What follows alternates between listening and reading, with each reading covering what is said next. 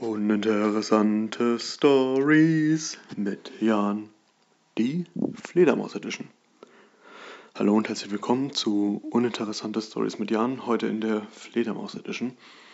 Ich wohne in einer Wohnung im dritten Stock hier in Heidelberg und vor ein paar Wochen, ich möchte sagen Mitte September, bin ich nachts ins Bett gegangen, habe meine Zimmertür geöffnet und habe mich schon gewundert, was das für ein riesiger Falter war, der gerade über meinen Kopf geflogen ist. Hat sich herausgestellt, es war eine Fledermaus, die sich in unsere Wohnung verirrt hat.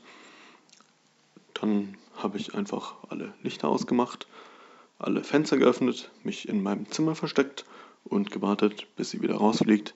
Am nächsten Tag war sie glücklicherweise nicht mehr da und seitdem hat sich das Ganze auch erübrigt.